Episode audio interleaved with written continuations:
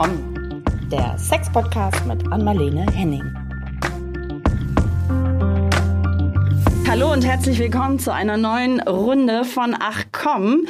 Hier sind wieder Anmalene und Caro. Hallo Anmalene. Ach komm. Hi, Ach komm, ja, nee, Morgen, nee, jetzt nicht das wieder. Ja, immer wieder.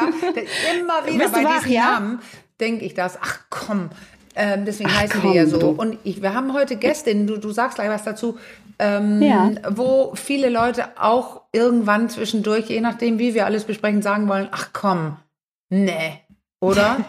Ha, jetzt habe ich Meinst du? geteasert auf Neugierde. Was sagst du denn? So, so, so, genau. Wir sitzen hier heute nicht zu zweit, nicht zu dritt, sondern sogar zu viert und sagen herzlich willkommen Linja und Luisa vom Geliebte auf Zeit Podcast. Da Hallo an euch. Hallo, ihr beiden.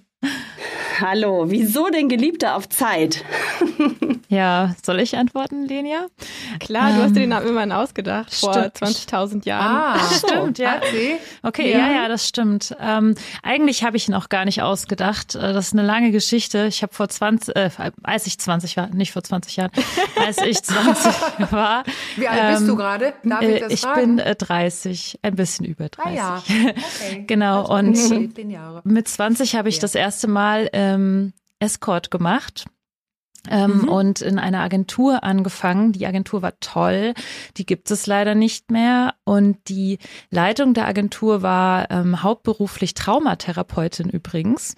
Ähm, Ah. Und äh, hatte mich damals super gut begleitet in diesen ersten Escort-Erfahrungen, ähm, Sexwork-Erfahrungen und hat das dann einfach immer so bezeichnet als du bist die Geliebte auf Zeit für diese Person. Also du bist quasi die ähm, ja der Traum, so, was man sich so vorstellt. Ja. Also die Geliebte, unkompliziert und sexuell noch total frisch und äh, ja, so dieses Verliebtheitsgefühl ist noch da äh, und die Aufregung, aber eben auf Zeit. Das heißt, die Person kann dann auch, auch wieder in ihre Beziehung oder in ihr Berufsleben gehen und das Ganze ist wie so eine abgeschlossene Blase. Und äh, in dieser Blase liebt ihr euch. Und wenn ihr aus der Blase raus seid und wieder zu Hause seid, dann seid ihr wieder in eurem Leben. So und das hatte sie Und damals das ist mir so euer gut Podcast, erklärt. Geliebte auf Zeit, Genau, wo ihr und darüber spricht. Das ist Ja. so hängen geblieben bei mir und dann habe ich damals, als ich Ja. den Podcast gegründet habe, gedacht, was ist das beste, beste Beschreibung für, für unsere Tätigkeit oder für das, was wir machen und dann dachte ich, ja, Geliebte auf Zeit. Spitzmäßig. Also, Das hört ähm, sich sehr äh, ja, wundervoll an oder so. Das war jetzt, wolltest du auch gerade sagen, Caro? Weil ich glaube, viele Leute Ja, sind skeptisch. auch. Und wir würden gerne heute drüber Ja. sprechen. Was macht ihr dann dann so? Was machen Sexarbeiterinnen oder Geliebte auf Zeit? Frauen oder Männer, Geliebter, was, was, was ist der Job eigentlich und wie fühlt sich das an? Und, und, und ich habe tausend Fragen und äh, ich, ich krieg die auch oft gestellt sogar. Ja, Ja, ich dachte gerade so Geliebte auf Zeit, das klingt natürlich auch viel, viel lieblicher, weil Eben. in diesem Begriff Sexarbeit, was ja so der, der übliche Begriff ist, das, da steckt halt die Arbeit mit drin. Ja. Ne? Das, das klingt dann irgendwie gleich viel, viel mehr nach Anstrengung. Und das andere, da ist man so bei, bei ganz anderen Bildern, finde ich. Geht euch das auch so? Naja, also wir benutzen ja auch gerne den Begriff Sexarbeit, weil es ist halt Arbeit und das ist verdammt anstrengend. Ähm, und vor allem ist es halt etwas, was wir aktiv ähm, tun. Und ich glaube, das wird manchmal so, also Prostituierte werden ja oft gesehen als Frauen vor allem, Opfer, mit denen irgendetwas gemacht wird. Und das ist aber nicht die Realität, sondern wir führen aktiv, genauso wie ihr jetzt gerade aktiv euren Job ausführt, führen wir auch aktiv unseren Job aus. Das Ja. heißt, wir machen Arbeit, wir machen Sex äh, und ähm, genau, und dieses geliebte Aufzeit, also ich liebe das Wort auch und gleichzeitig hat es natürlich auch sowas, ähm, sowas bisschen Passives, so wie, ah, ich, ich werde geliebt oder ich bin die Geliebte. Ähm, aber das, was wir, also, und ich liebe den, den Namen trotzdem, aber das, was wir tatsächlich machen, ist, wir machen Sex und wir machen Arbeit. Ja, Ich glaub, der deswegen habe ich Unterschied- genau deswegen gefragt, weil es hörte sich wirklich schön an, dass du es beschrieben hast, weil das wollen wir alle, so ein Prickeln wie verliebt sein, was Leute Ja. oft haben, die Geliebte oder Geliebten, einen Geliebten haben, weil das so neu ist und spannend und nicht immer und man geht wieder auseinander.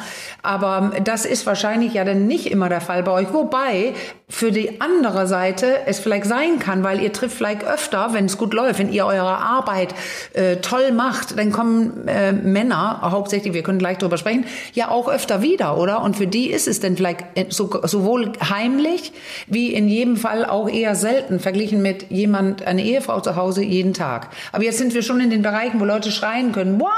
Das macht ihr nicht, das kann doch nicht wahr sein. Ähm, ich würde, du bist ja die Journalistin, Caro. Ich finde, ich würde, bin gespannt, welche Fragen du hast vorerst, damit ich nicht ja. immer rede.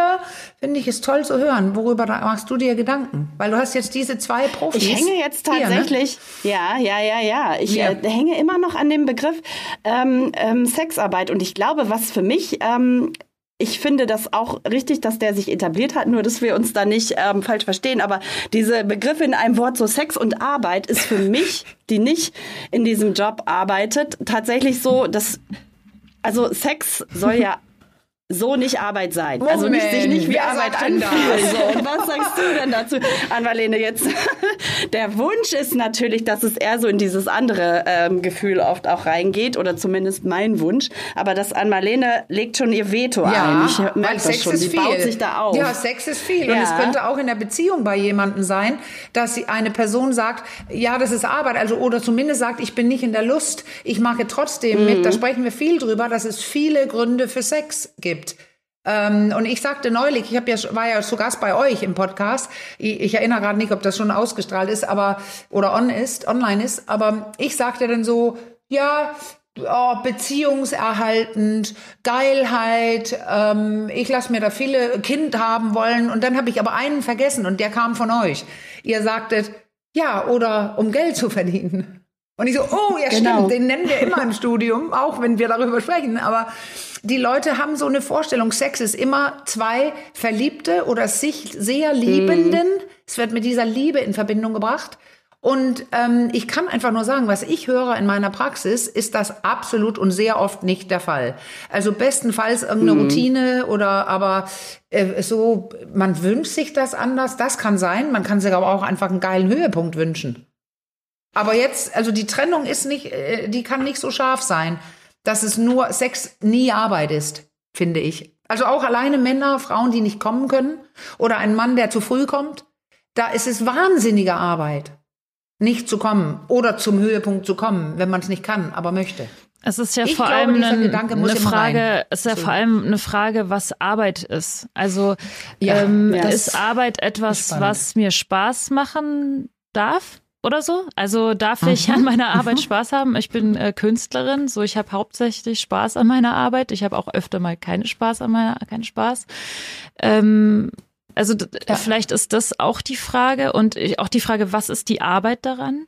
Also für mich mhm. ist auch die Arbeit dieses sich emotional auf jemanden einlassen, im Grunde so wie man das tut, wenn man vielleicht Therapeutin ist oder so, dass man dann mhm. ähm, mhm. diesen Raum gibt, dieser Person jetzt gerade so sie selbst zu sein, auch wenn dieses sie selbst sein vielleicht ein bisschen anstrengend ist für, für mich jetzt zu halten. Ähm, und das ist aber auch ein ja. Teil dieser Arbeit. Also es sind ganz viele verschiedene Aspekte daran Arbeit und nicht unbedingt nur der Sex. Und ich habe oft äh, bei dem Sex dann richtig viel Spaß und hab Orgasmen und hab Höhepunkte. Ähm, mhm. Und trotzdem bin ich danach platt und denke mir so, wenn ich nach Hause komme, puh, jetzt, das war jetzt Arbeit irgendwie. Ähm, okay. Genauso wie wenn ich im, den ganzen Tag im Atelier stehe und male und dabei so im Flow bin und Lust habe und es toll ist, komme ich manchmal nach, nach Hause am Abend, bin einfach absolut ausgelaugt und fertig und äh, ja. denke mir so, boah, mein, mein Kopf ist nur noch Matsch. Aber weißt du was, jetzt sagst du was, also ich höre da was raus. Das heißt, du fix nicht nur irgendeinem Typen und sagst, ich mach mal die Beine auf und er darf. Du, Dann könnte man nicht so viel Geld dafür verlangen. Nein, doch, das tun ja. Das ist hier die wichtige Frage. Wenn Leute ja. denken, man muss sich nur hinlegen, man muss so und so aussehen, äh, dann macht man nur auf und dann geht es schnell. Aber du redest von emotionalen Raum, von der, dem anderen dalassen äh, in seinem und was, ja, das finde ich super äh, spannend jetzt gerade. Das hört sich schon nach äh, einem Job an. Aber das ist dann nicht ficken und raus aus der Tür. Okay. Marlene kennt die Vorurteile. Nein, ähm, ja. Das ist es nicht. Ja. Lenia also kann es, bestimmt es auch noch mehr dazu sagen. es gibt natürlich ja. auch dieses äh, Ficken und Raus. Es ist auch eine, mhm. eine Sparte der Sexarbeit, die dann halt eher körperliche Arbeit ist. Und bei uns als Geliebte auf Zeit, sage ich mal, ist es halt schon eher diese emotionale Arbeit, die wir verrichten. Das ist wahrscheinlich einfach der Unterschied. Und beides ist irgendwie gleich gut oder so. Es gibt halt verschiedene Menschen, die mhm. in verschiedenen Lebensphasen was anderes brauchen und wir kriegen verschiedene halt, Bedürfnisse. Genau, ja. wir kriegen jetzt nicht so die, die halt einen Orgasmus wollen, sondern wir kriegen eher die, die halt eine Geliebte auf Zeit wollen und mal wieder so richtig begehren wollen und irgendwie verknallt sich fühlen wollen und sowas. Okay. Ja, vielleicht könnt ihr einmal, wir sind jetzt schon so mittendrin, einmal ganz äh, kurz erzählen, wie ihr so in diesen, wie ihr mit eurem Job angefangen habt, aus was für einer Situation heraus, direkt nach der, also mit 20 hast du vorhin erzählt, Luisa, das klingt so wie fast direkt nach der nach, nach der Schule. Abi. Also äh, war auch so. nach ja. dem Abi. Äh, ähm, wir ja. haben komplett unterschiedliche Geschichten, Lenia und ich. Deswegen ist es okay, wahrscheinlich spannend. total interessant irgendwie, weil wir so also wie Tag und Nacht wirklich ähm, aufgewachsen sind ähm, oder reingewachsen sind in das Ganze. Ähm, bei mir war es tatsächlich so, dass ich mit mit meiner sexuellen Reifung so 13, 14 irgendwann rum immer wieder diese sexuellen Fantasien davon hatte, mich Kannst zu prostituieren. Kannst du die Freundebuch-Story erzählen, Luisa? Ah, ja, stimmt. ähm, ich habe da, also ich hatte in der, das war bestimmt siebte, achte Klasse, so, weil da habe ich diese Freundin kennengelernt und da haben wir immer so ähm, in der siebten, achten Klasse immer so Briefchen geschrieben, aber und die heimlich uns im Klassenzimmer immer hin und her geschickt so und kennt ihr ja und wir hatten das aber nicht in Form von Briefchen, sondern wir hatten wirklich Hefte dafür. Also wir hatten ein heimliches Heft und in dem Heft war wirklich mhm. ganze Konversationen waren da drin. Und da haben wir immer einen Steckbrief rein gemacht aus Spaß, weil es langweilig war. So, was ist dein Lieblingsessen, Lieblings äh, was auch immer. Lieblingsland und so weiter. Und dann eben äh, Traumberuf. Und dann habe ich reingeschrieben, äh, Prostituierte. Sie hatte reingeschrieben, äh, Schauspielerin oder Sängerin, Sängerin. Sie war so ein Juliette Biedermann-Fan oder so, ganz schlimm. Und äh, jedenfalls hatte ich dann reingeschrieben, Prostituierte. Und ähm, sie hat das vor ein paar Jahren gefunden und hat mir davon ein Foto geschickt. Und ich habe dieses Foto nicht mehr. Ich, ich habe sie noch mal gebeten, danach zu suchen. Aber auf jeden Fall war das einfach so lustig, weil es, ich kann mich erinnern, es ist einfach schon, seit ich sexuell denke, in meinem Kopf, dass ich äh, Prostituierte sein will. Also ganz krass. Und dann habe ich immer Bücher äh, geklaut von meiner, ich habe sehr viel gelesen als schon immer als Jugendliche und dann habe ich immer, wenn meine Bücher alle waren, bei meiner Mutter im Regal ähm, gestöbert und sie hat auch sehr viel so sexuelle Bücher gehabt und dann eben auch ein Buch, das hieß Das Karmesinrote Blütenblatt. Und in diesem Buch geht es eben auch um eine Londoner Prostituierte, ich glaube 18. Jahrhundert oder so. Und das hat mich total gehuckt und ich war so, ja, auf jeden Fall. Also das ist mein Traum. Also ich will unbedingt Prostituierte sein. So und dann war ich aber auch das immer. Das ist wirklich interessant, was du denkst in dem Alter. Das ist echt, wirklich. echt crazy. Ja. Ich war aber auch, ich hatte auch eine krasse aber sexuelle es, Energie ja? schon immer. Also ich war einfach, mhm. also ich habe eben, ich habe äh, jetzt auch herausgefunden, dass ich ADHS habe. Es ist auch irgendwie ah, ja. passt gut zusammen jetzt okay. mit den ganzen Sachen, wie ich mhm. aufgewachsen bin. Und für mich waren Jungs immer so dieses oh, shiny new thing, dieses oh, glänzendes äh, Ding und Junge. Und dann konnte ich mich auch nicht konzentrieren. Also sexuell war es bei mir immer so die Ablenkung. Vor, vor allem die Jungs, dann habe ich mich selbst eingewiesen. Äh, in der neunten Klasse bin ich dann auf eine Mädchenschule gegangen. Ich habe mich selbst auf eine Mädchenschule ähm, verwechselt, gewechselt, ja, damit ich nicht so abgelenkt bin immer von den Jungs. Hat es was gebracht? Ja, ich habe das, hab das ja zweitbeste, ja, ich habe das zweitbeste okay. Abi des Jahrgangs geschrieben. Äh, super, aber, aber, aber du weißt, was ich meine. Es kann ja auch sein, dass du, wenn du so hochsexuell bist, beginnst auch ähm, deine Bisexualität oder also ich weiß ja gar nicht, ob du bisexuell bist, aber ihr wisst, wir reagieren sexuell ja. auf Menschen. Ne? Ja, aber das, das stimmt, aber so. ich war nicht bisexuell. Also ich bin, denke nee. ich, auf der Skala von Bisexualität relativ hm? hetero, auch wenn ich ziemlich viel Bock okay. habe auf, auf Sex mit Lenia zum Beispiel. Okay. ähm, aber ich, mhm. ich bin eher hetero, würde ich sagen. Ähm, mhm. Und ich war schon immer sehr jungsfixiert, männerfixiert. Ähm, auch Lehrer, immer männliche Vorbilder. Also ich hatte immer so ah. dieses Männerfixierte. Und äh, dann habe ich mit, ich glaube, 17 oder so das erste Mal gedacht, ich möchte Escort werden und habe im Internet Internet ein bisschen recherchiert und habe dann auch bei einer Agentur versucht, irgendwie mich anzumelden und die haben dann gesagt, ey, du bist 17, du bist minderjährig. Geht nicht. Du darfst ja. gar nicht so. Und ähm, dann war ich auch immer in der Beziehung und dann eben mit 20 hat es dann geklappt und dann war ich äh, kurz Escort und dann wieder in der Beziehung und die das nicht akzeptiert hat, dass ich Escort bin. Ah. Und dann habe ich eine lange, lange Pause gehabt, bis ich dann wieder angefangen habe. Also ich glaube. Es klang gerade, ich würde mal ganz kurz, bevor wir uns so ganz weit äh, davon weg, weg entfernen, so ein bisschen an, als ob du aber auch in einem relativ ähm, offenen Zuhause aufgewachsen bist, weil das ist oft hier auch unser Thema, so wie man, wie jemand aufgewachsen ist. Wie, wie war das bei dir? Also die entsprechende Literatur war offensichtlich ja, da. Gute Frage. Das heißt ja aber noch nichts. Sie kann ja auch ganz hinten irgendwo im Regal versteckt ja. gewesen sein. Also ich glaube, meine Eltern haben mich nie aufgeklärt oder so. Ich habe ähm, tatsächlich war da irgendwie ein großes Schamthema drumherum. Ähm, ich kann mich erinnern, dass ich einen Grundschulfreund hatte, mit dem ich mit acht Jahren schon richtig hart Petting und so gemacht habe, weil das war so, ich wusste zwar nicht, äh, warum, äh, was ich da tue. Ich wusste gar nicht, was Sex ist. Ich wusste nicht, was wir da tun und ich, warum mein Pyjama untenrum die ganze Zeit nass ist, als hätte ich in die Hose gemacht. Ähm, echt äh, total verrückt. Ich hätte dann irgendwie mein, meine Pyjama-Hose wechseln müssen. Als, also als er halt bei mir übernachtet hat und ich, wir so rumgeknutscht haben die ganze Zeit. Und der hat mir dann Aber es fühlt so sich gut an ja, ja. im Munden. Du hast was gespürt, dein, dein, ja, ja, dein ich habe mich total gespürt. Also ja. es war Muss verrückt. man ja nicht wissen, was es ist. Und dann, ähm, also das, da war ich bestimmt schon ein bisschen älter als acht, denke ich mal, so dritte, vierte Klasse vielleicht, aber sehr jung. Und ähm, dann hatte er mir irgendwie so eine Zeichnung gemacht und da war so eine Glühbirne und dann hat er irgendwie gesagt, mit der Glühbirne lockt der Mann die Frau an und dann steckte den Penis in die Vagina. Und dann habe ich, hab ich bei den Glühwürmchen. Dann habe ich diese Zeichnung genommen und da habe ich die meiner Mama gezeigt und gesagt, Mama, ähm, das hat er mir ge gezeichnet und meine Mutter war dann völlig entsetzt und hat dann nur gesagt, so ein Quatsch und hat die weggeräumt. Aber ich hatte keine Erklärung Aha. dann dazu. Also ich bin komplett mhm. ähm, ohne, also weder positiv noch negative Assoziation zum Thema Sexualität mit Sexualität konfrontiert worden, weshalb ich glaube, dass meine Sexualität dadurch wahrscheinlich sogar freier ist, weil ich nie ja. irgendwie ein Urteil dazu hatte. Also ich hatte nie, das ist schlecht, das darfst du nicht oder das ist gut oder das ist böse. Es wurde einfach, es gab einfach es war einfach nicht thematisiert. Und gleichzeitig sind wir auch ziemlich oft so ähm, in die Sauna gegangen oder waren nackt oder so. Oder haben uns, meine Mama hat zum Beispiel total gern nackt in der Sonne auf, auf der Liege gelegen oder so. Oder wir waren sehr, also es gab nicht diese Grenzen. Meine Eltern waren beide sehr kuschelig und nah mit uns und waren sehr liebevoll so.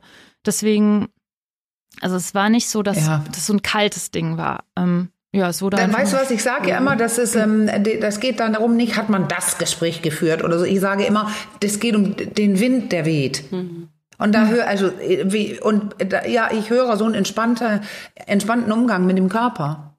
Und auch, dass es erlaubt ist, sich zu berühren oder zu umarmen. Und man sieht auch, wenn Eltern jung äh, sich, äh, während die, sie sich noch sehr mögen vielleicht, ähm, es tun auch Ältere, aber so äh, am Anfang ist ja mehr Elan da, da fasst man sich auf den Hintern, das erinnere ich von meinen Eltern.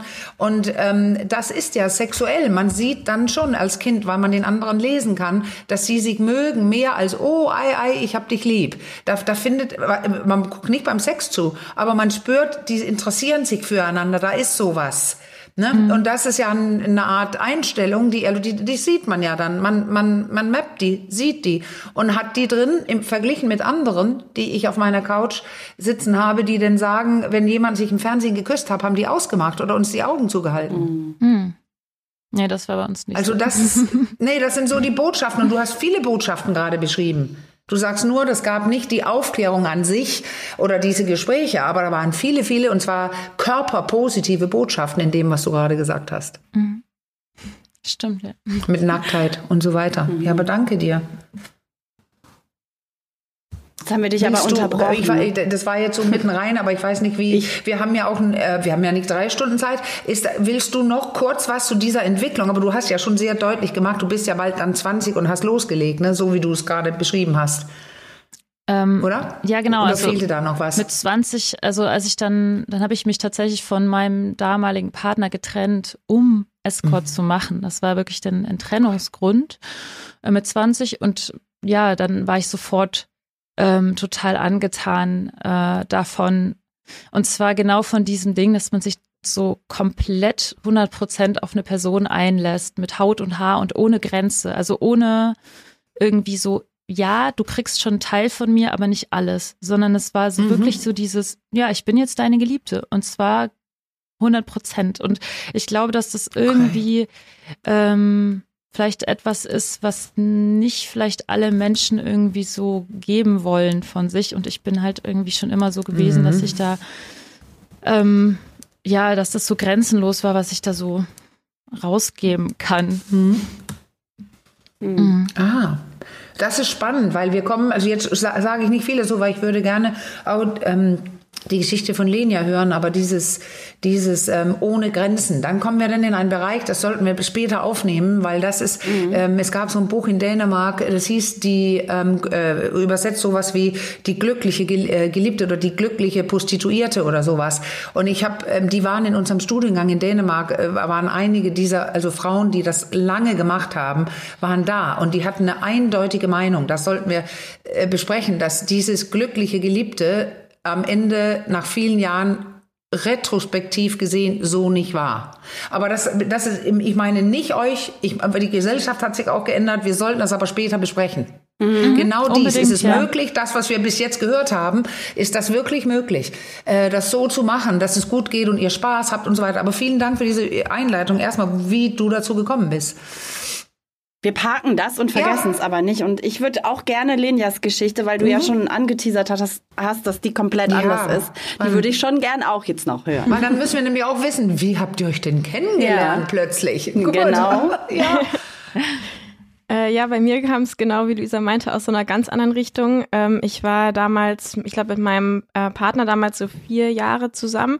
Äh, wir hatten auch eine äh, poly- oder offene Beziehung, die ich aber quasi gar nicht genutzt habe, weil ähm, ich dann so eine Phase hatte, wo ich dachte, ich sei asexuell, ähm, weil, ähm, oder was ich jetzt in Retrospektive einfach daran lag, dass äh, mir in Langzeitbeziehungen, also was heißt Langzeit, so nach ein, zwei Jahren merke ich bei mir, ist die Libido weg in der Beziehung. Ähm, bisher war es zumindest so.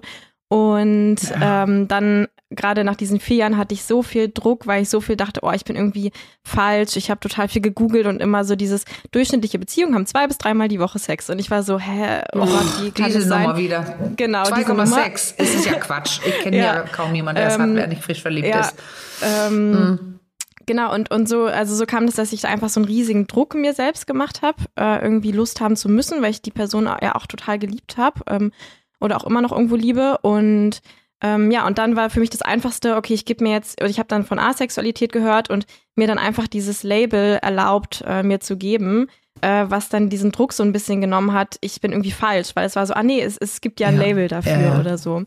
Und äh, das, und das hat dann irgendwie zusammen mit ähm, ach, irgendwie so meine Studierendenjobs, die ich damals hatte, fand ich immer alle irgendwann langweilig. Und dann dachte ich mir, boah, dann will ich wenigstens irgendwas mit hohem Stundenlohn machen, wenn ich eh alles nach ein paar Monaten langweilig finde. Und ähm, dann irgendwie so gegoogelt und dann auf diese Sexarbeit gestoßen und ähm, dazu dann noch dieses, das darfst du aber nicht und es ist verboten und sowas habe ich dann schon immer gern, allein aus politischen Gründen ja. irgendwie gemacht, äh, wenn Frauen irgendwas es, verboten ne? wird. Wenn verboten ist, ist Lenia liebt genau, alles, was tabu ist. Genau, ja, genau, total.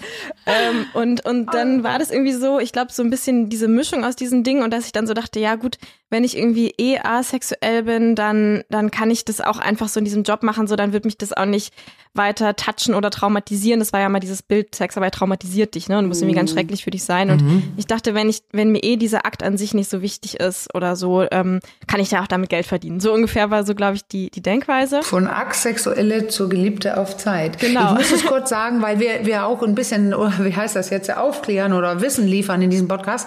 Das asexuell, das ist interessant, dass das dir geholfen hat, weil was hilft, hilft. Scheißegal mhm. was.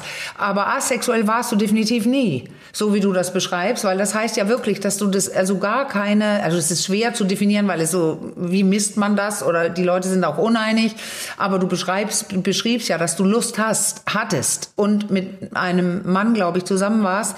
Also mhm. da, da bist du nicht asexuell, nur weil die Lust später aufhört. Aber das will ich nur kurz hier gesagt haben. Ja, ja. Na, das, ja das du beschreibst ja ein alltägliches Problem. Für, ja, okay, das wollte ich nur sagen, ja. weil du es mehrfach benutzt hast. Und ja. das ist nicht asexuell, aber es ist ja gut, dass es dir geholfen hat, der Gedanke. Weil ja. er hat ja den Druck genommen, der es nämlich war. Genau, also ich sag mal, was mir geholfen hätte, ist von vielen, vielen, vor allem Frauen zu hören, hey, das ist normal und ich habe auch in, nach zwei Jahren keine Lust mehr. Das hätte mir geholfen. Ja, und das gab es genau. aber damals nicht, auch weil es unseren Podcast nicht mhm. gab, über den wir einfach mhm. über sowas reden und einfach alles normal ist. Ähm, genau, sowas gab es nicht oder habe ich damals auf jeden Fall nicht nee. gefunden. Und, ähm, und das war das Einzige, genau, was ich halt gefunden habe, was mir irgendwie Erleichterung war, gab, war dieses Label. Ähm, na, wie auch immer, auf jeden Fall habe ich dann äh, mit der mit der Sexarbeit angefangen und ähm, habe zuerst gemerkt, oh krass, äh, wie viel Druck abfällt, wenn ich mir selbst nicht mehr den Druck mache, Lust haben zu müssen. Weil es war jetzt so dieses, ja. ich mache es ja eh für die, für die Kundschaft, für den Kunden, die Kundin. Ähm, ich muss jetzt keine eigene Lust haben. Und auf einmal, zack, hatte ich Lust. Also das war so dieses Entspannende dabei. Ähm, und es war aber trotzdem so, dass ich weiß, noch in den ersten, ich sag mal so, ähm, drei, vier Dates ähm, habe ich nicht wirklich, hatte ich auch keine Orgasmen, hatte ich auch keine Toys dabei und, und auch keine, keine große Lust so und war überrascht, so, öh, das ekelt mich ja gar nicht an, weil das war das Bild, was ich dachte, wie es irgendwie sein müsste. Mhm. Ähm, und ich weiß sogar noch in einem Date, äh, das war, glaube ich, mein zweites oder drittes, da, das, da hat mir ähm, der Kunde in der Lobby vom Hotel ganz detailliert erklärt, was er gleich auf dem Zimmer oben mit mir machen will. Und, und ich war so total, also ich, auf der einen Seite fand ich das so super hot, es hat mich super angetörnt.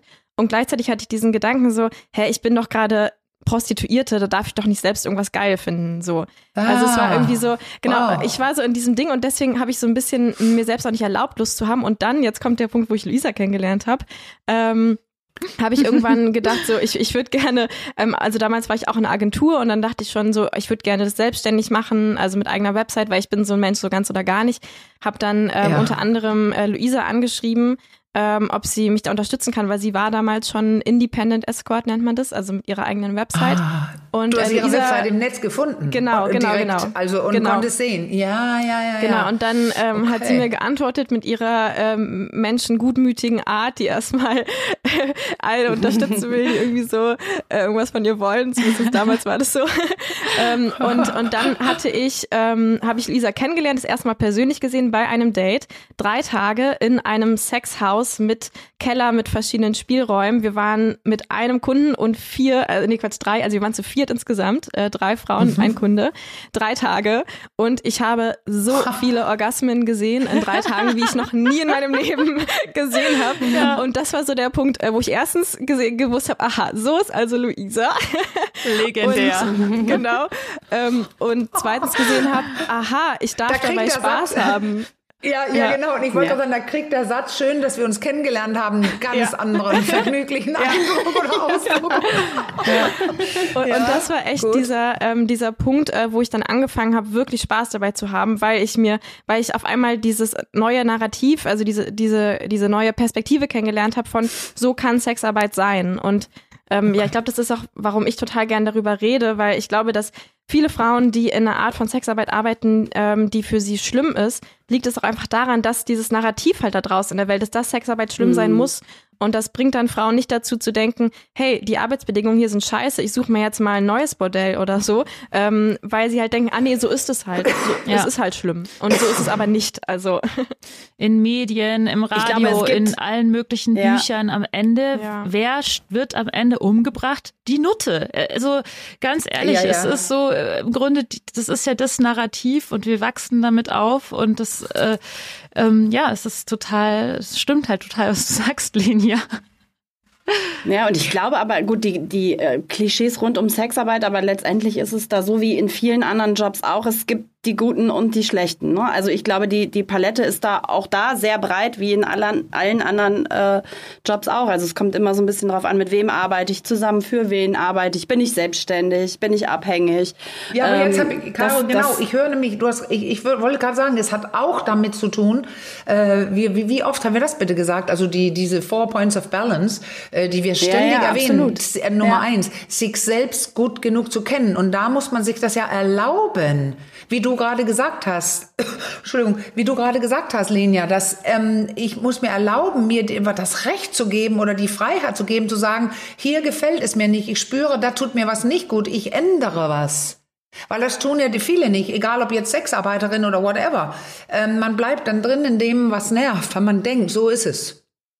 Finde ich ein ganz äh, wichtiger Hinweis, dass du sagst, ich muss es denn so machen, dass es immer noch für mich nicht erträglich ist, würde ich noch nicht mal sagen, sondern dass es in Richtung, das kann ich locker so machen geht und vielleicht sogar Spaß haben. Ja. Und auch, dass man auch ja, einen Anspruch glaub, hat ja. auf ein gutes Arbeitsumfeld und dass wir halt auch, oder Lenia und ich versuchen auch immer zu zeigen, dass es das gibt. Also wir, dass, dass wir halt auch nicht alles machen müssen, nicht alles machen wollen, keinen nee. Bock auf bestimmte Sachen haben und wenn uns jemand blöd kommt, dann äh, machen wir das halt nicht. Und da, das wollen wir halt auch zeigen, dass wir nicht äh, ausgeliefert sind. Und ich glaube, ich habe damals mit 20 auch gedacht, oder ja, okay, das läuft halt so oder man muss das halt so machen. Ich habe auch mit 20 Fehler gemacht und habe auch mit 20 dumme Sachen gemacht, weil ich dachte, okay. das muss so gemacht werden, das ist normal, äh, dass ich mir das jetzt gefallen lassen muss, ähm, weil es da eben auch keine Role Models da draußen gibt oder keine Filme, die uns zeigen, wie sieht denn gesunde Sexarbeit aus? Wie kann ich denn als Sexarbeitende nicht am ja. Ende in der Klapse enden oder irgendwie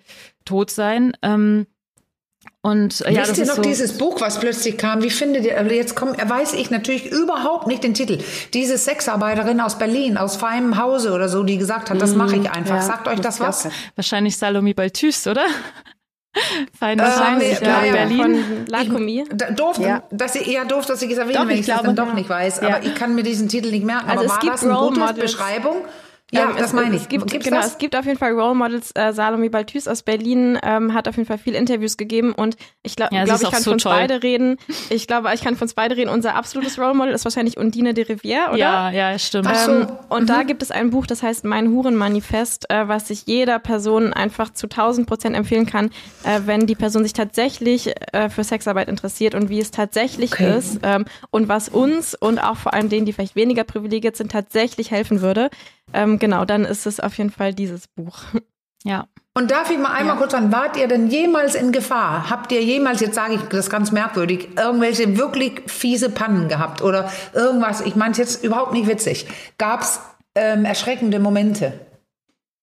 Ähm, ja, ich hatte so zwei doofe Momente mit 20, weil ich unwissend war und dumm, naiv. Mhm, mhm, äh, ich war sehr schnell independent. Ich bin ja, meine, also die Agenturleitung war zwar toll, aber die hat gemeint, du bist so selbstständig, dann mach doch independent. Und dann habe ich eben, ja, eins der Sachen gemacht, die hätte ich jetzt heute, hätte ich, hätte ich gesagt, warum machst, warum hast du das gemacht? Also einmal hatte ich ähm, mit jemandem ein äh, Sex, mit dem ich, also den ich absolut widerlich fand. Das war so, da bin ich nach, nach Zürich gefahren extra und der war halt wahnsinnig alt und viel älter, als er sich beschrieben hatte. Und ich war damals ja 20 und er war, keine mhm. Ahnung, 80, I don't know. Okay. Ähm, und er hatte so ein Beatmungsgerät und hatte halt in der Nacht dieses Sauerstoffgerät oh. tragen müssen, was mir extrem Angst gemacht hat, neben jemandem zu liegen, der neben, der so eine Maske auf hatte. Und ich war ja. eben, wie gesagt, 20, hatte keine Alleine Erfahrung. In äh, Zürich. Ich habe gedacht, oh. ja, da hast du jetzt schon das Ticket nach Zürich bezahlt, ähm, machst du halt ah, mal, ja. ne? Und das war dumm. So ein Verpflichtungsgefühl, ne? Ja, ja, also das, so ein Verpflichtungsgefühl, weil er gezahlt hat. Auch nicht ja. die, dieses ja. Standing zu haben, zu sagen, nö, du passt mir nicht, ich gehe jetzt. Äh, das würde ich heute mhm. nie wieder tun, weil ich erwachsen bin und ich war mit 20 einfach okay. nicht erwachsen. ich bin ein sehr später, mhm. also ich bin sehr spätreif. Mhm. Ähm, ich und glaube gar nicht, dass es spät ist übrigens. Und ich glaube, dass Frauen. nee, auch nee, nee. Ich glaube, das sind Erfahrungswerte. Also Berufserfahrung. Letztendlich, wenn man jetzt in ne, Berufserfahrung. Auch. Ja, genau. Ich habe meinen 40. One-Night-Stand wo ich da liege und denke, warum habe ich eigentlich diesen Sex gerade? Und aus mhm. einfach, weil ich dachte, das könnte ja gut sein und ich wusste schon, bevor wir loslegt haben, ich, du solltest einfach lieber gehen.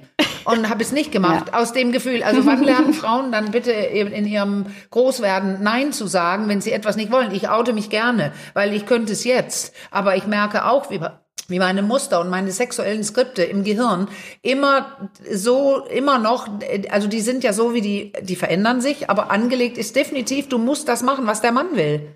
Ja, und das Obwohl hatte ich sehr stark. Ja, auch das. Aber, und deswegen kann ich wirklich da nur ja. noch mal raussenden, macht es nicht. Also wenn man so das Gefühl hat, man sollte da mit dieser Person keinen Sex haben, dann macht man sollte man es nicht tun. Macht und ich habe es halt getan ja, und das, genau. das ist jetzt äh, schon ja über zehn Jahre her und ich kann mich noch sehr gut daran erinnern, wie schrecklich mhm. ich das fand.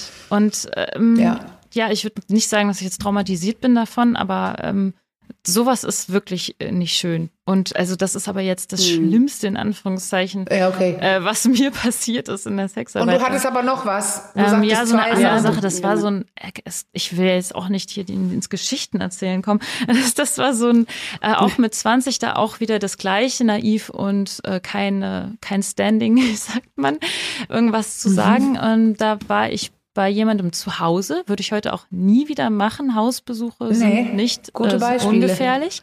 Ähm, dann kam ich da an. Ich bin damals mit meiner Vespa immer vorgefahren und ähm, bin dann da schon in dieses Haus rein und da war da so ein Kindergitter ähm, vor der vor der Treppe. Und dann musste ich da erstmal durch so ein Kindergitter durch und dachte mir schon so, irgendwie ist das echt komisch, hier in so in der Familienbude von dem jetzt da mit dem irgendwie Sex zu haben, weil seine Frau und seine Kinder gerade irgendwie nicht zu Hause sind, finde ich irgendwie, finde ich irgendwie asozial, finde ich irgendwie scheiße.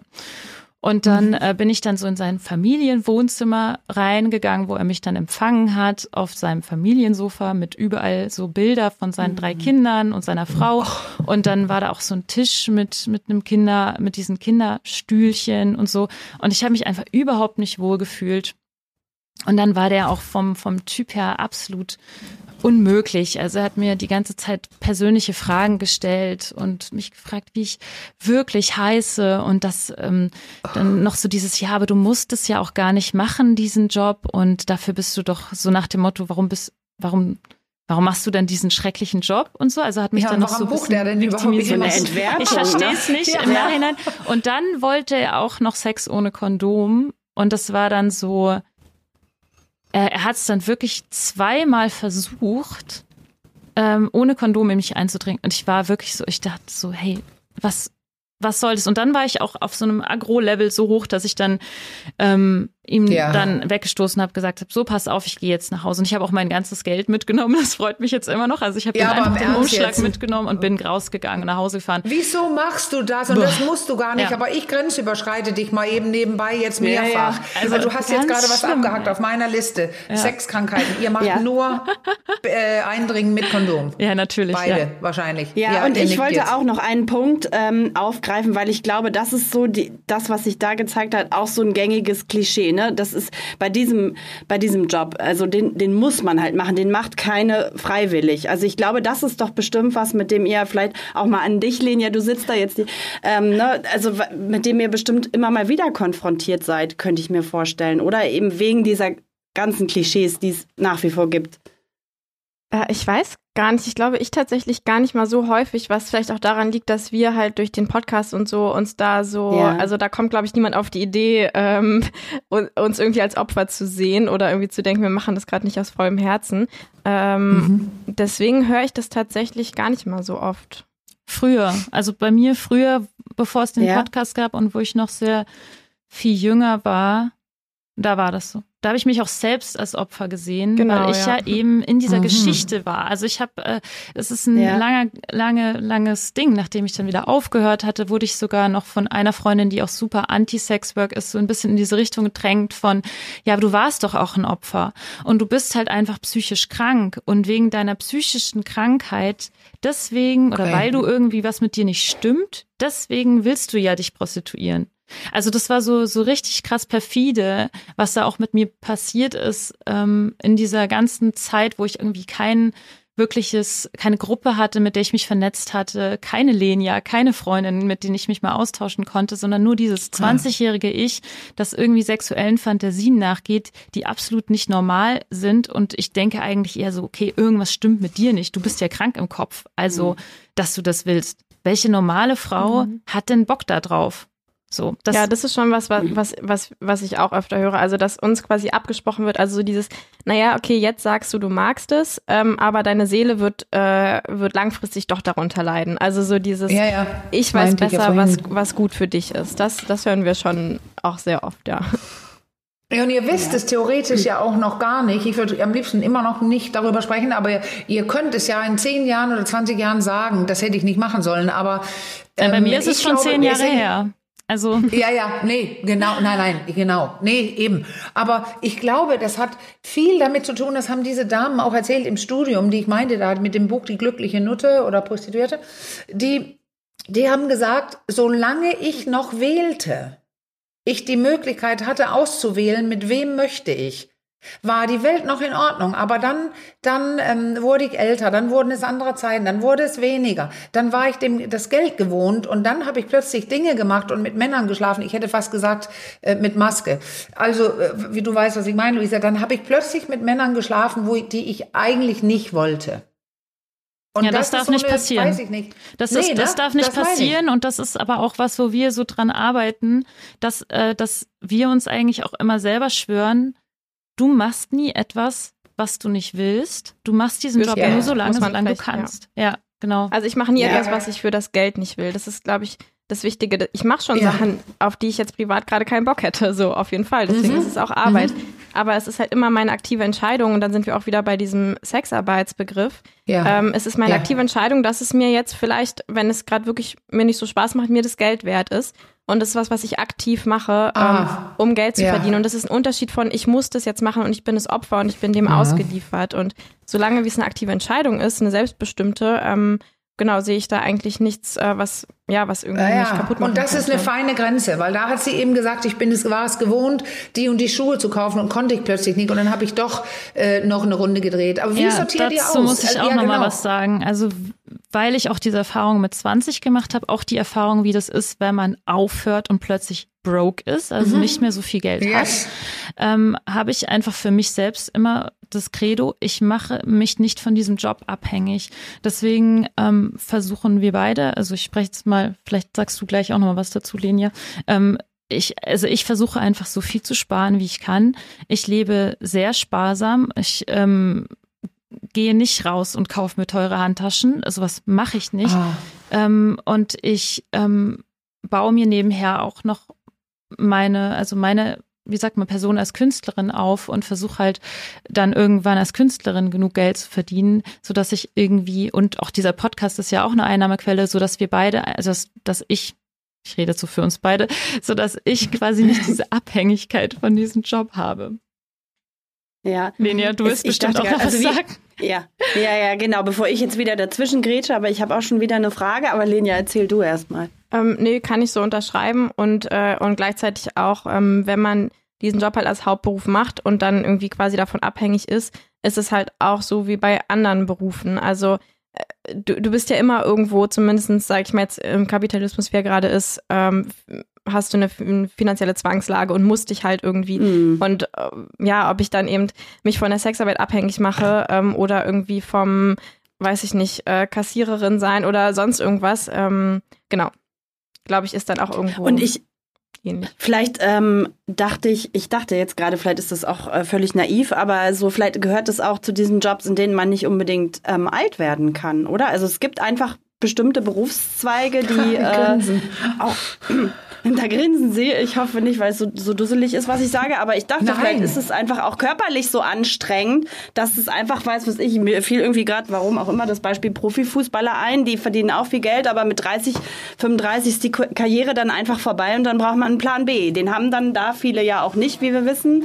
Und ähm, vielleicht ist es bei euch ähnlich, dachte ich gerade. Ja, ich, finde das eine super schon, Frage. Ja, Bin gespannt. Es ist schon gesund, äh, einen Plan B zu haben und sich was aufzubauen, was auch sehr viele ähm, KollegInnen von von mir machen, die ich kenne.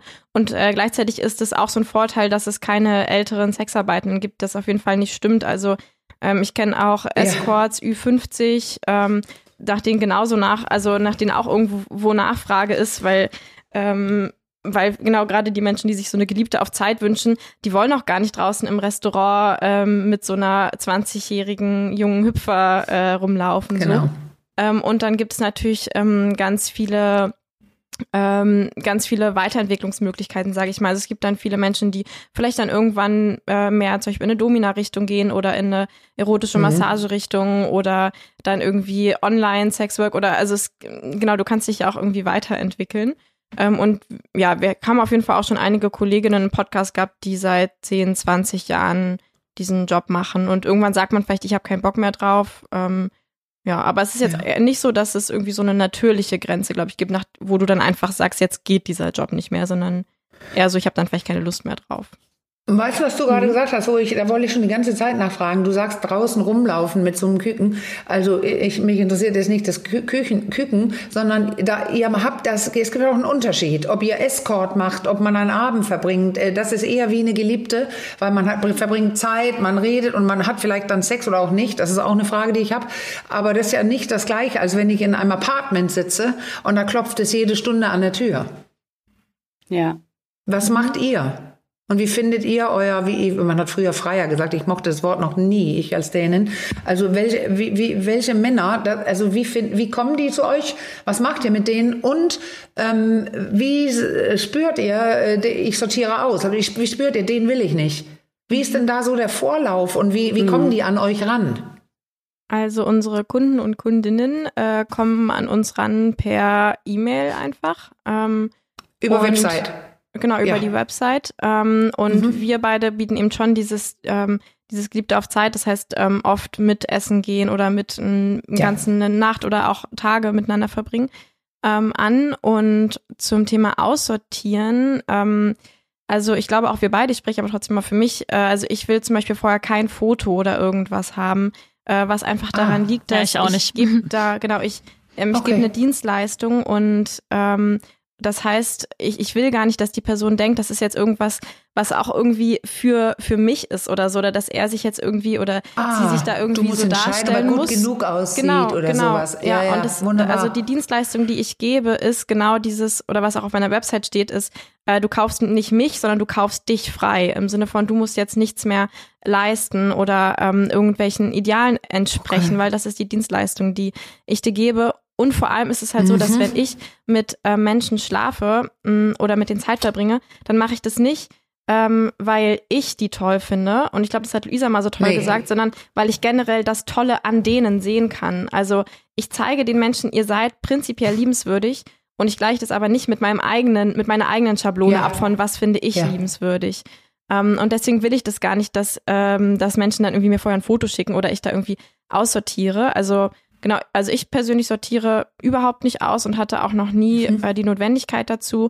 Ich habe auch KundInnen zwischen, ich glaube, 19 und 75 ist gerade meine, mhm. meine aktuelle, ähm, äh, genau, was ich so hatte an Range. Ähm, und ähm, genau, habe hab noch nie, also es gab einmal ein Date, was ich abgebrochen habe, weil ich da wirklich ähm, dachte, hm, ich fand diese Person einfach tatsächlich so abstoßend, dass ich ähm, dachte, ich will irgendwie ich will der nicht nahe kommen, ähm, was aber, glaube ich, vor allem daran lag, dass die Person sich auch so viel in mich reinprojiziert hatte und dann irgendwie schon angefangen hat von, also, weil ich, ich lebe vegan und dann war so die Frage, ja, aber unsere Kinder, die erziehen wir dann nicht vegan, oder? Also so solche Sachen, da habe ich einfach gemerkt, das ist mir gerade zu nah, glaube ich, und ich glaube, deswegen hatte ich dann dieses Abstoßungsgefühl.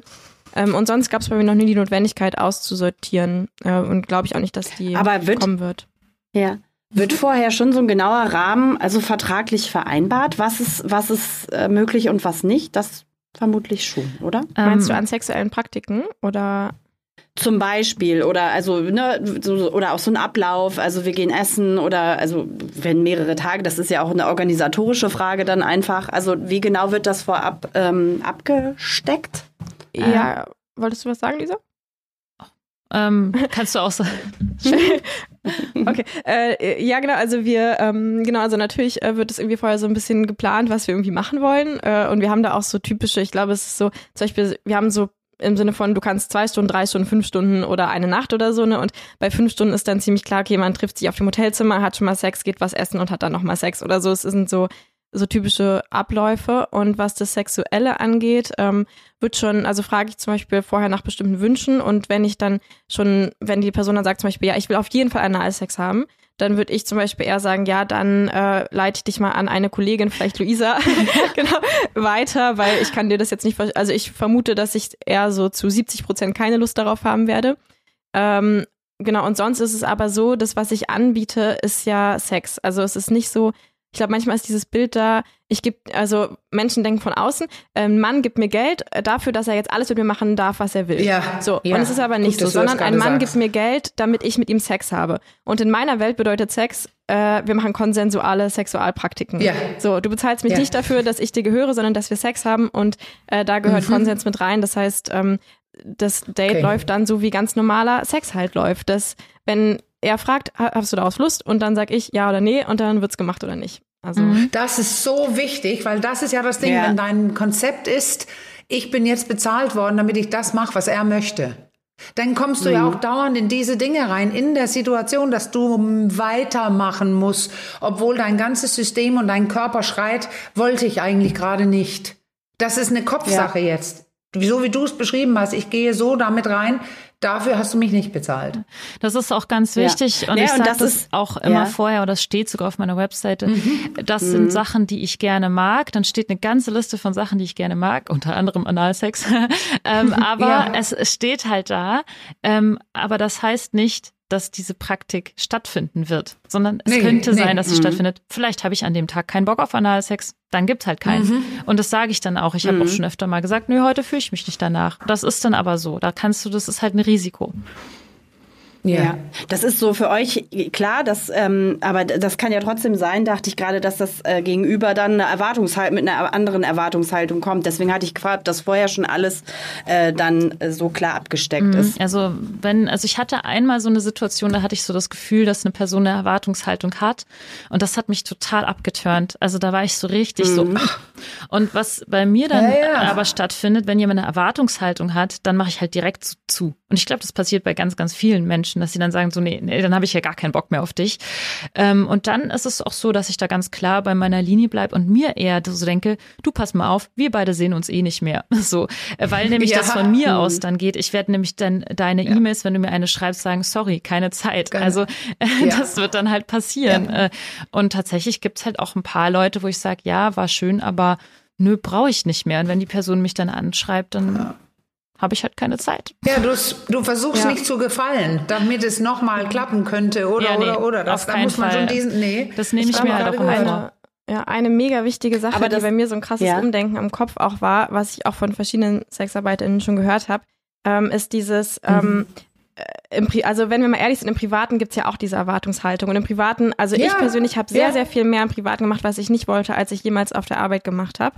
Ähm, ja. Ähm, weil da so eine emotionale, ähm, also Sex ist ja trotzdem irgendwo so ein Austausch und es ist trotzdem so, ähm, da hängen Emotionen dran und sowas. Und ähm, im Job habe ich gelernt, dieses, wenn er irgendwas will, was ich gerade nicht will, kann ich immer jederzeit sagen, okay, dann gebe ich dir jetzt so viel des Geldes zurück, wie wir jetzt ne, die Zeit noch nicht miteinander verbracht haben und dann gehe ich jetzt.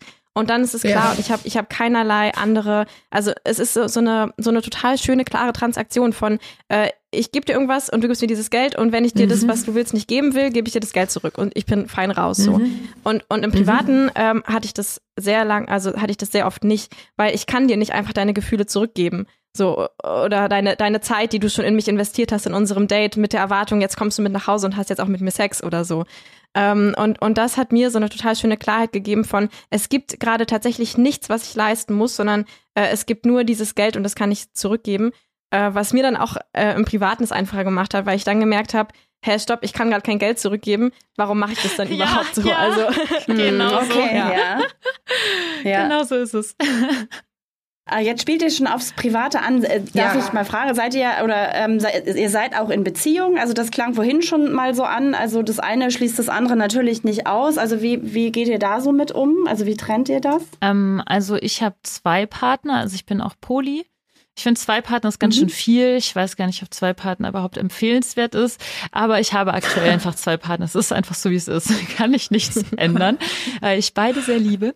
Ähm, und äh, was, ja, beide wissen natürlich von Anfang an, äh, was ich arbeite, ähm, unterstützen das zu 100 Prozent. Nicht nur in dem Sinne, dass sie sagen, ja, akzeptiere ich, hast halt auch eine Macke, sondern eher so im Sinne von, ich finde dich gerade deswegen toll, weil du den Skill hast, so viel Einfühlvermögen zu haben für so viele Menschen mhm. oder weil du so vielen Menschen Liebe schenken kannst oder weil du so vielen Menschen irgendwie eine Perspektive aufzeigen kannst oder sexuell so viel irgendwie bei denen wirklich so diesen, diesen, dieses Boom manchmal. Manchmal erlebe ich das ja, dass ich mit Menschen zusammen bin und die sagen mir dann sowas wie, ey, die letzten 24 Stunden haben mir mehr gebracht als die letzten vier Jahre Psychotherapie. Ja. So, wo ich so denke, wow, krass, danke, dass du mir das sagst. Und es ist so, ähm, oder manche sagen halt, hey, so schönen Sex hatte ich noch nie in meinem ganzen Leben. Und das ist, das ist so, so schön, wenn ich sowas höre. Ähm, und ich dann sehe, ich kann wirklich Leuten helfen, auch so dieses, du bist so, wie du halt bist, ja. okay. Und deine Sexualität und worauf du stehst und wie du Sex hast, ist 100% okay. Und ich finde es sogar spannend, das mit dir zusammen zu erkunden, was dich irgendwie daran antörnt, eine Strumpfhose anzuhaben oder was dich daran antörnt, ähm, meine Füße im Gesicht zu haben. Und ich habe da einfach Lust, drauf. Ich, ich bin davon selber erregt und es macht mir wahnsinnig mhm. viel Spaß, so diesen Knoten zu entdröseln, der manchmal so tief sitzt in dem Bauch von ganz vielen Menschen. Und ich, äh, das, das ist das, wofür meine Partner mich halt auch lieben und meine Partner mich bewundern, dass ich halt diesen Skill habe oder ich, ich halt das, also Teil meiner Persönlichkeit, also so ein riesiger Teil meines Lebens und meiner Persönlichkeit ist. Und ich glaube, damit muss man klarkommen. Wenn man damit nicht klarkommt, dass das einfach Teil meiner Identität ist, genauso wie dieses Podcast, genauso wie, dass ich eben darüber viel spreche und so weiter. dann kann man nicht mit mir zusammen sein und das funktioniert da nicht. Ja, ähm, interessant. Du weißt ja genau, ja. wer du bist und du sorgst auch dafür, dass keiner blind in die Beziehung mit dir eingeht. Also ja, das musste ich aber auch lernen. Äh, lernen. Ja, das ist klar. Das ist mir klar. Ich habe viele Fehler gemacht auf dem Weg. Falsche Tüte ein, hätte ich fast gesagt. Also das ist, ja, ja, aber das ist super wichtig. Ich wollte kurz sagen, weil wir haben ja, ich glaube, diese Woche, wir hatten äh, ein äh, Gespräch geführt zu Polyamorie mit einem jungen Mann oder Mitte, Ende 20 und ähm, das kommt ja äh, heute, oder, Caro? Heute. Ja, genau. Ja. Wer, wer, weil da sind wir jetzt gerade so Woche, fein dann, wenn diese gegangen. Folge kommt vor einer Woche. Nicht, dass es jetzt ganz wirr wird. Dann liegt nein, es ja schon wieder eine Woche zurück. Ja, ja, genau. Aber ja. nur weil, äh, ja so, ja, weil dann hört man das hier und dann ja. äh, geht man eine Woche zurück und kann ein bisschen mehr dazu hören, weil wir ja nicht in dieses Thema heute reingehen. Aber das ist ähm, spannend jetzt, weil jetzt haben wir jemand, die sagt, und jetzt fragen wir gleich, Entschuldigung, fragen wir gleich Lenia, jetzt haben wir jemand, die sagt, ähm, nicht nur habe ich zwei Partner, ich bin auch äh, Geliebte. äh, auf Zeit hätte ich fast gesagt. Ich, ich habe gerade einen Aussetzer mit den Begrifflichkeiten. Ich wollte sagen Sexarbeiterin, aber wollte dann den schöneren Ausdruck nehmen und habe ihn gerade nicht parat gehabt. Geliebte auf aber Sex. jemand, die ja Geliebte, genau. Auf, äh, genau. Ja, genau. also die, jedenfalls jemand, die deutlich einfach sagt, ja hier äh, läuft so viel, was für viele Menschen alle beide getrennt, jeder für sich oder sowieso komplettes No-Go ist. Aber bevor ich, ja. ich habe nämlich eine Frage dazu, äh, aber wie, wie, wie, wie bist du unterwegs, Lenia? Wenn du das sagen magst, also in, in dem Bereich. Auch mehrere Partner, Partnerinnen oder? Also ich habe äh, einen, ähm, einen Partner zurzeit, wo so ähm, der so eine Attachment-Figur ist, sag ich mal. Ähm, und wir sind aber auch polyamorös, das heißt, ähm, da ah. kann es auch mal Änderungen geben, aber ich habe einfach nicht die Ressourcen mhm. und vor allem auch nicht ähm, wenn es jetzt um sexuelle Partnerschaften geht, einfach nicht die Libido, mit so vielen Menschen Sex zu ah, haben. Ja, ja, ja, ja. Das muss man also erstmal hinkriegen. im Monat reicht mir Beide eigentlich. gesagt, es ist eigentlich, ach ja, beide haben, sagen eigentlich, ähm, zwei sind eigentlich schon zu viel. Aber ihr trennt dann dieses, ähm, obwohl eine Emotionalität da ist, wenn äh, oder ein Raum ist, so ein, der mehr ist es nur als nur Ficken, sage ich wieder, ähm, trennt ihr das. Das ist eine andere Welt und das ist Arbeit. Aber ist es dann zu viel, wenn ich auch noch zwei, drei andere Beziehungen habe. Äh, das ist ja auch viel. Also von allem. Je nachdem, ja. wie viel man auch so zu tun hat. Also wir haben ja einfach auch, ja, wir sind beide ja. einfach äh, Unternehmerinnen und haben beide mhm, unser eigenes mhm. Nebenbusiness sozusagen neben äh, der yes. Sexarbeit. Und also deswegen, es sind halt einfach sehr viele Baustellen und ja. Je nach Lebensphase äh, ist es dann okay. Also wenn, wenn dann auch beide Partner noch eine krasse Libido haben und in meinem Fall haben beide Partner auch keine zweite Partnerin irgendwie aktuell. So, ah. das heißt, äh, die komplette Libido von zwei Männern plus mein Job. Gehen auf dich. Plus ja, ja. der Job, das meinte ich. Und das ist ja, halt für mich ich. als sehr krasse Libido-Person ähm, auch noch einigermaßen handelbar. Aber je nachdem, wie es mir dann halt auch geht, ist es dann vielleicht auch mal zu viel oder ähm, ja. ja. Ja. Und ich dachte gerade noch an Marlene, weil du meintest, ähm, ja, nee, weil du meintest mit dem getrennt, äh, ist mir gerade noch eingefallen, wir hatten auch, äh, also bei unserem Podcast letztens ähm, ein Pärchen, äh, das monogam ist, ähm, und trotzdem die, ähm, also genau die ähm, Frau ähm, Sexarbeit macht. Einfach nur noch mal ja. so, also es gibt quasi auch auch dieses Konzept mhm, äh, von Monogambeziehung und Sexarbeit. Ja, genau. Es gibt eben alles. Das ja. will ich auch damit deutlich machen. Und das ist einfach äh, zu fragen, wie, was möchte ich und was kann ich aushalten, was mag ich, was ja. mag ich nicht. Ich also, habe aber jetzt eine Frage, finde ich, die ich Entschuldige. Monogamie ja, und Sexarbeit kommt oft zusammen. Also ich kenne ja, ganz viele ja, Kolleginnen, die, also die meisten eigentlich sind in dieser Art von Monogamie-Beziehung. Ja. Wo sie halt ähm, noch mhm. Sexarbeiterin ist. Ja, Genau, also da werden sich viele wundern, wie geht das, wieso findet er sich damit ab oder sie, je nachdem, in welcher Beziehung. Äh, da, ja, aber das ist eine Frage, das, das besprechen wir ja auch mit, mit ähm, äh, in unserem Polyamorie-Podcast. Äh, da kommt das Wort auf ähm, Mitfreude. Also mhm. nicht mehr dazu, da aber dieses, dran denken. Ja. ich freue mich oder das könnte auch sein, dass jemand sagt, ja, ich freue mich, dass du so viel Geld für unser äh, Bezie also dass du so viel, viel Geld mit reinbringst oder oder oder was der Grund ist, dass ein Mann sagt, ich komme damit klar, dass meine Frau das macht. Also das würden viele ja. erstmal sagen, um Gottes Willen nehme ich lasse ich nicht zu. Aber ja. das ist eine Frage der Kommunikation. Und was macht sie denn da? Und äh, ist sie emotional unterwegs? Ist es, nimmt sie jeden rein? Ist sie den ganzen Tag in irgendeiner Wohnung und empfängt Männer? Und das ist, geht ja von bis. Also das hast, ihr, habt ihr geregelt für euch, wie es für euch stimmig ist. Ich glaube, also bei mir ist das auch immer so eine Red Flag, wenn jemand ähm, das ah. nicht akzeptiert, der mich oder so eine negative Haltung dazu hat, den ich date. Ja, das hast du ja schon angedeutet. Du hast dich ja deswegen getrennt mal. Ja, wobei ich sehr lange in dieser Beziehung war. Also das ist eine lange Geschichte. Aber ähm, was, was ich damit sagen will, ist, ich glaube, dass es auch ein Glaubenssatz ist, dieses keiner will mich, wenn ich eine Nutte bin. So, also das, so bin ich auch mit mhm. 20, mhm. äh, habe ich auch so gestartet, so dieses, welcher Mann will dich denn jetzt überhaupt noch? Also das war ja so ein ganz mhm. großer Glaubenssatz. Du wirst niemals einen Partner finden. Und auch als, als ich meiner Mutter ja. das erste Mal davon erzählt habe, was ich arbeite, war so auch das erste so, ja, aber das ist doch kein Wunder, dass dann keiner dich will. So, also ich weiß nicht, ob sie es so gesagt ja. hat oder wie sie gesagt hat, aber es war schon dieses, ja, aber dann will ich doch keiner. Und es ist, ähm, mhm. ähm, es ist Irrsinn. Das stimmt nicht. Es gibt einfach genug Männer, äh, die oder Frauen so, ähm, die einen dann schon wollen. Es ist halt einfach nur eine weitere Charaktereigenschaft, ähm, ja. die man irgendwie, oder es ist ein Teil der Persönlichkeit und dann muss man halt einen passenden Partner dafür finden und das muss halt immer offen von Anfang an äh, offen kommuniziert werden und, und so, ja, ja, also genau, das, das ist halt total wichtig, sonst, ähm, also ich glaube, dieser Glaubenssatz ist falsch. So. Du hast es deiner Mutter gesagt. Ja. Ich habe nämlich eine Frage mhm. auf dem Zettel. Diese ähm, ähm, Verurteilung, die soziale Verurteilung oder dieses, die sind das und das. Das bekommt ja eine Frau alleine, wenn man mitbekommt, da gingen drei Männer diese Woche raus und die ist keine Sexarbeiterin.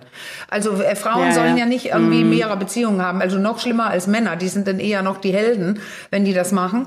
Aber diese soziale Kontrolle, so sowas macht man nicht und so. Wie habt ihr die? Spürt ihr die? Oder kommt ihr da völlig weg, weil es digital ist und keiner kriegt es mit? Oder wie macht man das, dass man nicht mit diesem Stempel rumläuft, wenn man den nicht möchte?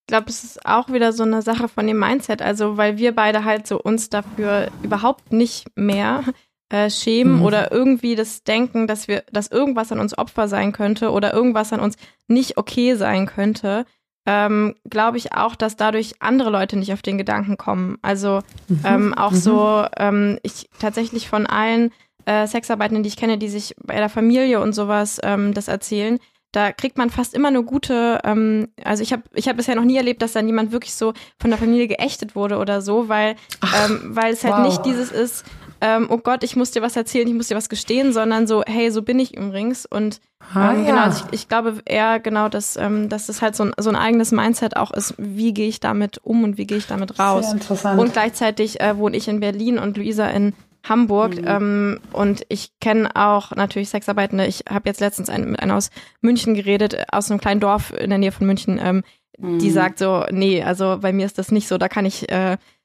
da kann ich so ein positives Selbstbild haben, wie ich will. Äh, andere Leute verachten mich trotzdem.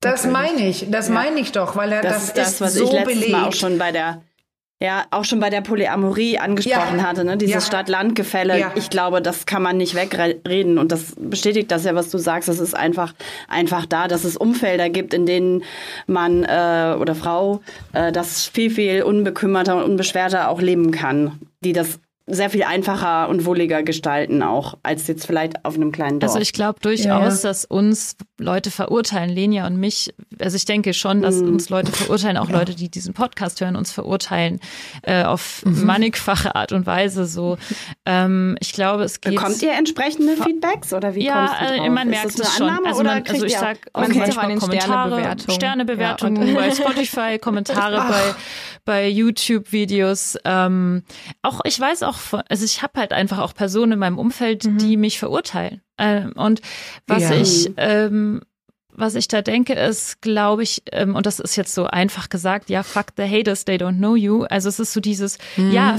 fick dich halt. So, du, du gehörst nicht in mein Leben, du bist mir scheißegal und das, was du für eingeschränkte ähm, Probleme hast äh, oder was du für, wer du halt bist, ist mir einfach völlig egal. Und das ist jetzt total blöd, sowas einfach zu sagen, ja, ignoriere sie halt äh, und so, weil das einfach ein dummer mhm. Tipp ist. Aber mir, also was bei mir, meine Haltung ist mittlerweile dazu, so diese, ey, ganz ehrlich, fick dich, wenn du ein Problem hast. So, du hast eh schlechten Sex wahrscheinlich oder was auch immer oder hast halt keinen oder vielleicht hast du auch einen guten, aber was auch immer. Du, ich habe super yeah. Sex, ich liebe mein Leben und ich äh, bin nur umgeben von Menschen, die ich liebe und ich habe einfach so viel Glück in meinem Leben und mir ist es einfach wirklich scheißegal. Aber ich glaube, man muss diese Einstellung irgendwie auch erstmal entwickeln. Und bei mir hat es wirklich ja. lange gedauert, ja. überhaupt erstmal in dieses, in diese Einstellung zu kommen. Und was dabei halt hilft, ist halt Freundinnen, also hat Lenia zum Beispiel oder dieser Podcast oder dass wir einfach hier ja. sagen können, was wir tun und dass wir es lieben und dass wir Partner haben, mhm. die uns unterstützen. Und es ist halt einfach so,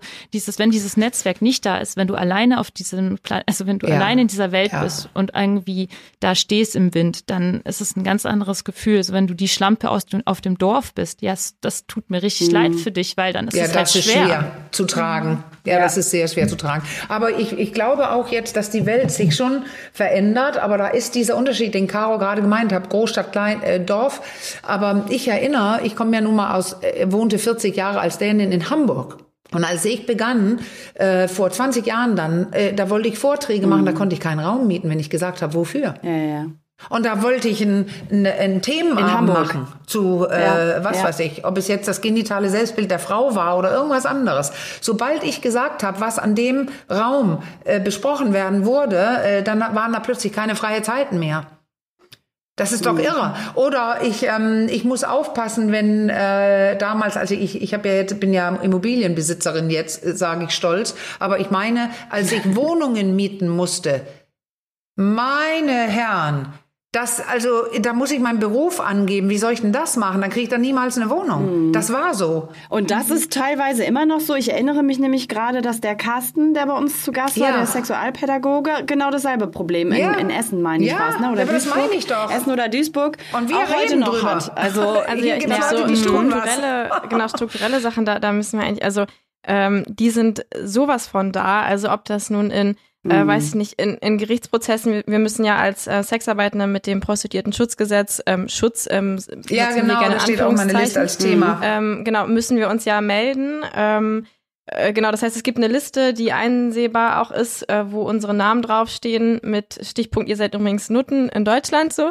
Äh, und genau, natürlich äh, Wohnungssuche, dann gibt es ähm, Sperrbezirke, zum Beispiel in fast ganz München, ähm, dürfen wir theoretisch nicht arbeiten. Natürlich, was dann, äh, was dann bedeutet, wenn ich einen Übergriff erlebe in der Münchner Innenstadt in einem Hotel dann ich und an, ich rufe die Polizei. Ja. Dann bin ich, also dann bin ich ja äh, ich Straftäterin oder Ordnungswidrigkeit. Mhm. Wahrscheinlich ja. ist es eine Ordnungswidrigkeit. Ja. Na, das erste Mal ja, wenn es mehrmals passiert, gibt es tatsächlich Dann traue ich mich nicht oder meine Person, die mich covert, die für mich da ist, sozusagen am Telefon, die traut sich dann nicht, wenn die Situation unklar ist, die Polizei dahin zu schicken. Ja, deswegen ja. Schutzgesetz in so viel zum Thema sozusagen. Schutz. Ne? Also das hm. schützt halt niemanden, hm. dieses Gesetz. so schützt, wenn dann irgendwie Leute äh, davor vielleicht unanständige Dinge zu sehen äh, oder wie auch immer. Ja.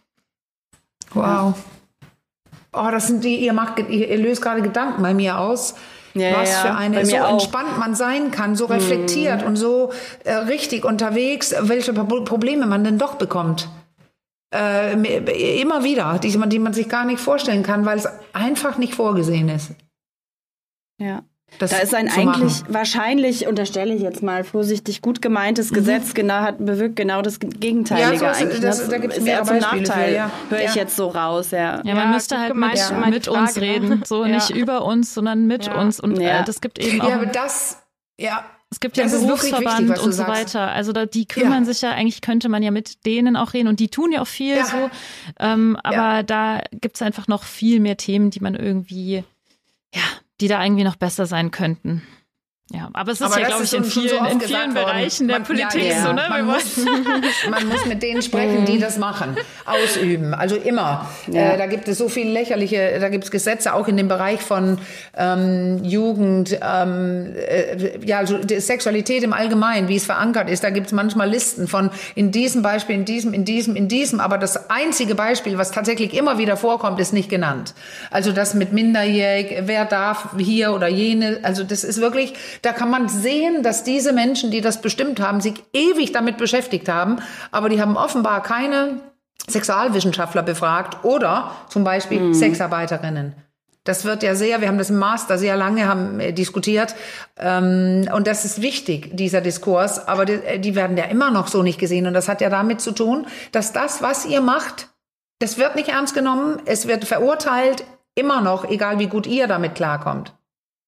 Ja, ist das glaub, ein gesellschaftliches. Allem, äh, ist da auch, ja. also bei vielen Menschen auch gar nicht mehr so doll dieses Urteil, sondern was ich zum Beispiel auch, also ich frage ja auch manchmal an in Radios oder so, ob wir da sprechen äh, oh dürfen, Gott, weil ja. wir das halt so äh, in die Öffentlichkeit bringen wollen. Und was ich regelmäßig jetzt Antwort zurückbekomme, was gar nicht böse gemeint ist, ist, hey, mhm. ich kann euch hier äh, nicht einladen, ich kann euch keine Stimme geben, weil damit würde ich ja diese sogenannte Zwangsprostitution bagatellisieren ja. äh, oder ja, befördern. Und ähm, das ist halt dieses Bild, was, was irgendwie von irgendwelchen Medien geprägt wird, dass, ja. die, dass, dass mhm. das die Regel ist, diese, diese Zwangsprostitution. Und ja. es ist einfach äh, nicht so. Und, äh, es liegt einfach an Unwissenheit und fehlender Aufklärung, dass Menschen ja. irgendwie denken, äh, so wäre das. Und wenn wir jetzt mal die zwei, Luisa und Lenia, die einzigen zwei äh, äh, selbstbestimmten ja. Sexarbeiterinnen Deutschlands einladen, dann, dann ähm, zeigen wir hier nicht das echte Bild. Und die Realität ist aber, ähm, dass einfach dieses also so dieses, was man sich vorstellt, gibt's eigentlich sowieso quasi gar nicht. Irgendwie dieses, äh, man wird im Kofferraum äh, angekettet und dann in irgendeinen Kerker gesperrt oder so. Und das ist übrigens ähm, auch eine Straftat, selbst wenn es keine Zwangsprostitution gäbe. Also das ja. wäre dann Kidnapping ja, ja, genau. und Vergewaltigung. Ja, also es gibt, also ja natürlich gibt das alles.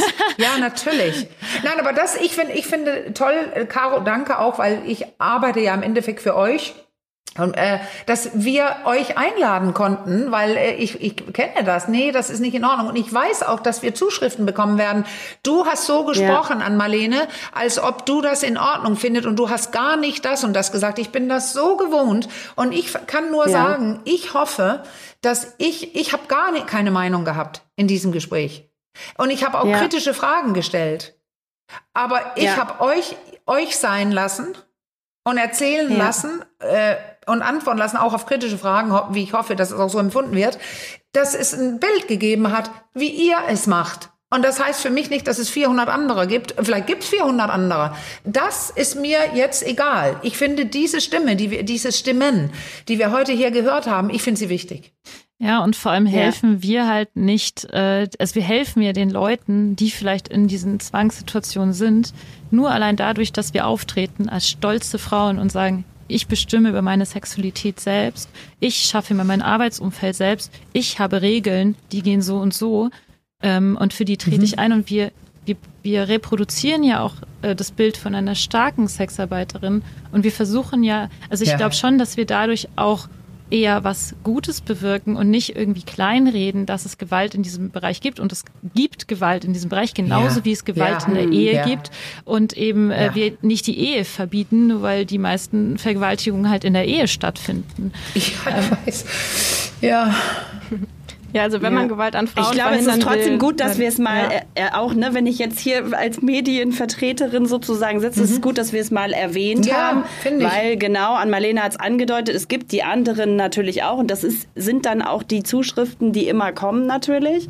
Die aber, so, deswegen ist es, glaube ich, gut, aber wir müssen dem jetzt nicht äh, so viel Raum geben, weil wir genau dieses Bild ja gerne, gerne, was halt nicht so populär ist, leider nach wie vor, also ähm, weil halt auch nicht viele so offen drüber darüber reden. Ich weiß nicht, ob sie es nicht wollen oder nicht dürfen.